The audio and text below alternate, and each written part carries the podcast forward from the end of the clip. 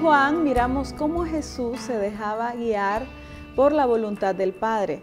Si miramos eh, San Juan capítulo 5 versículo 19, dice, respondió Jesús y les dijo, de cierto, de cierto os digo, no puede el Hijo hacer nada por sí mismo, sino lo que ve hacer al Padre, porque todo lo que el Padre hace, también lo hace el Hijo igualmente. Porque el Padre ama al Hijo y le muestra todas las cosas que él hace, y mayores obras que ésta le mostrará Jesús no hizo nada por sí mismo, sino solamente lo que el Padre le mostraba que hiciera. Esto, eh, cuando yo lo escucho, se me viene la imagen o el ejemplo de los pilotos de avión.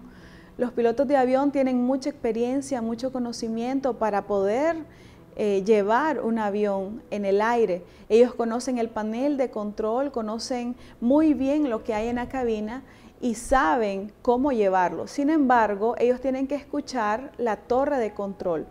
Hay una voz que les está diciendo si deben de ascender, descender, si deben girar o esperar, porque si no, podría suceder una catástrofe en el aire. Igualmente sucede en nuestra vida espiritual. Nosotros eh, si somos guiados por el Espíritu Santo, esa es la torre de control en nuestra vida que nos debe de decir qué es lo que debemos de, hacer. Y nosotros, aunque tengamos mucha experiencia, aunque tengamos mucho conocimiento, debemos de escuchar esa voz. Número dos, como discípulos de Jesús, eh, nosotros debemos eh, leer lo que dice en, Juan capítulo 16, del 13 al 14. Pero cuando venga el Espíritu de verdad, Él os guiará a toda verdad, porque no hablará por su propia cuenta, sino que hablará todo lo que oyere y os hará saber todas las cosas que habrán de venir.